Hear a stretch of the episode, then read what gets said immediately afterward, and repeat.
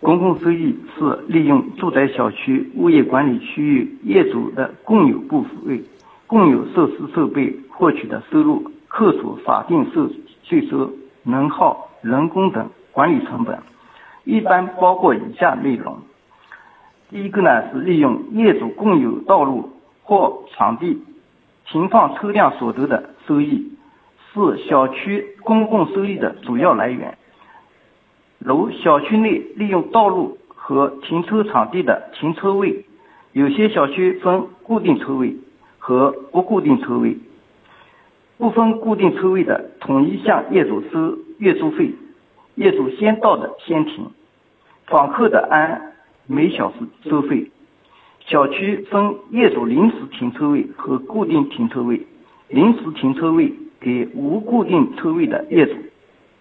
固定车位有显著标志，如喷车位号码、地桩锁等，给固定车位的业主使用。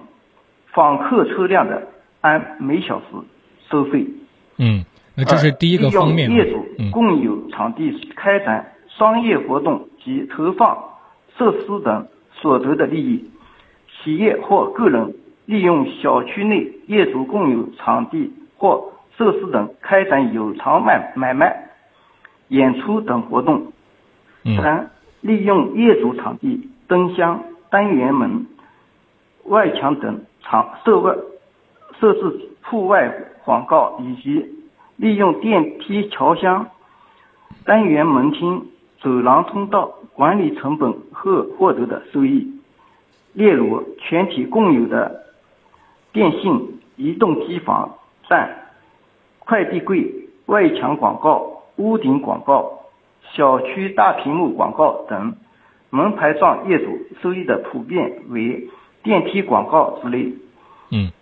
四、利用全体业主共有的文体设施所得的利益，利用业主共有的房屋所得的收益，经业委会成员表决同意后，将房屋出赁出去的收益，相关单位支付。的全体业主或部分业主的违约金、赔偿金、旧设备残值等，如小区内电信、移动、快递柜和业委会签订的合同，相关单位由于不按规定履行义务或者违反约定的，应按照合同交纳违约金或赔偿金。小区内维修下来的设备。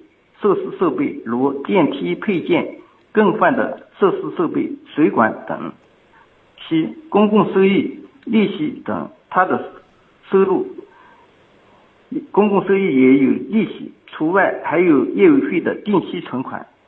嗯。好的，感谢徐科长。那通过刚才徐科长的介绍，我们知道了公共收益主要有七个方面啊。我们再来为大家，为了加强记忆，重新再来为大家快速的盘点一下。首先，第一个方面就是小区内部公共道路的停车啊，如果说产生租金收入的话呢，那就是属于了。第二个部分就是利用公共场所开展的商业活动和投放设施所得的利益啊，还有呢就是利用业主的场地。灯箱、单元门、外墙等设施户外广告，以及利用电梯的这个轿厢啊、单元门厅、走廊等等来获得的收益。再还有就是利用全体业主共有的文体设施所得的收益，利用业主共有的房屋所得的收益。那相关单位支付的归全体业主。或者是部分业主他的这个违约金、赔偿金、旧设备的残值等等，还有最后提到的一点，就是公共收益它本身会产生一些利息啊，利息那也是啊属于这个方面的公共收益的。这么看起来的话，七大方面，那一定很多业主们也都会觉得比较的好奇哈。我们小区不知道他自己所住的小区这七个方面是否都在积极的运转起来，产生收益了？那包括大家可能更为关心的是这些收益。到底是归谁来使用？所有权是归谁的呢？那这一定就要来谈谈所有权的问题。那所以接下来我们继续来请教两位嘉宾了。小区业主他们的这个公共的收益，它到底是不是属于全体业主所有的呢？嗯，公共收益按照共有部分的权属情况，可分为全体业主公共收益和门牌状业主公共收益。公共收益的分配呢是有约定的，按照约定，没有约定或者约定不明确的，按照业主专有部分面积所占比例来确定。如果业主大会三个规约中有约定的，业委会和物业企业分成比例进行分成。作为业委会呢，应该要对我们自己的小区内共有的收益要进行摸底，同时也要对物业企业的物业费进行了解。物业费和物业企业所有支出成本对比，不足部分可以在公共收益中做出补贴。做出方案之后，经过我们全体业主的表决通过后，可以按照规定进行支出。嗯，呃，那刚才陈老师说到了，它有分成不同的情况哈。那其中有一种就是要看大家事前有没有约定的，有约定的话，当然就是根据我们白纸黑字写好的这种类似像合同一样的约定啊，咱们按照这个来执行。那么还有一种就是事先没有约定好。或者是呢，就是可能有些文本就没写，或者写了文本，但是又没有特别去明确的。那么这种情况就根据这个专有部分的面积，那能不能我们来举个例子？比如说哪一种情况它就属于专有部分？专有部分指的是我们这幢楼，比如说打个比方，我们那个电梯广告收入，那就是说按照我们这个电梯电梯所有的这幢楼。